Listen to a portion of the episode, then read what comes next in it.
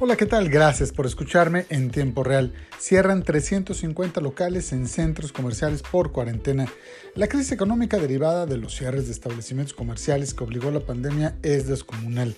Olivia Salomón, secretaria de Economía de Puebla, fue clara el lunes al señalar que tardará un año recuperar apenas una tercera parte del empleo perdido.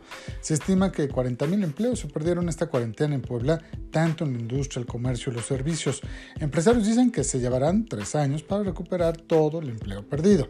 Se tienen pocos datos del campo y menos aún del empleo informal generado no solo en puestos ambulantes, sino en muchas actividades que no tienen un registro laboral ante el IMSS.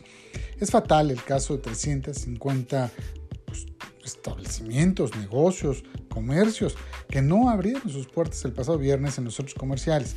Ayer que platiqué con Andrés de la Luz, director de la Asociación de Centros Comerciales, me alertó que lo mismo cerraron establecimientos pequeños que medianas empresas, también grandes.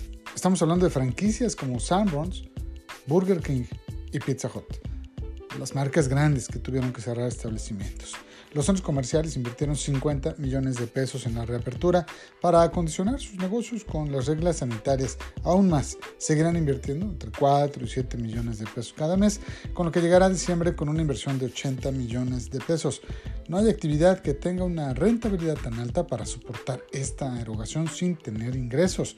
Es por ello que urge reactivar la presencia de consumidores en los centros comerciales, quienes deben actuar con prudencia y no hacer vida social, sino acudir, comprar y retirarse. Habrá tiempo para regresar a los pasillos de los centros comerciales, como decimos coloquialmente, solo a babosear. Hoy hay que ir a hacer el gasto, satisfacer nuestras necesidades más apremiantes y reducir el riesgo de contagio. Se puede. Hagámoslo. Muchas gracias. Nos escuchamos mañana.